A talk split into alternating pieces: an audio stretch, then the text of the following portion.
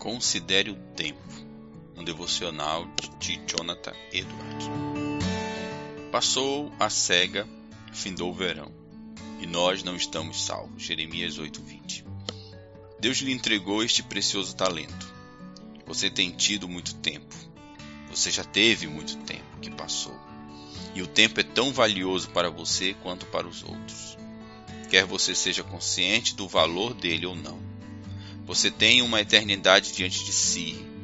Quando Deus criou você, Ele deu uma alma racional.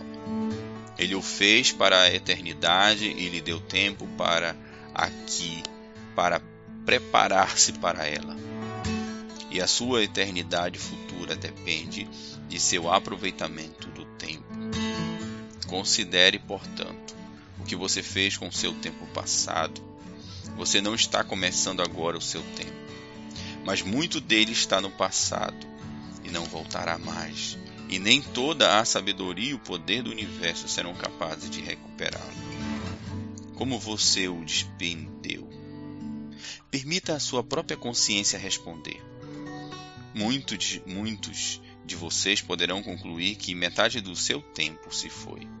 Se você viveu até a idade normal do homem, a sua ampulheta está mais na metade vazia e talvez restem poucos grãos de areia.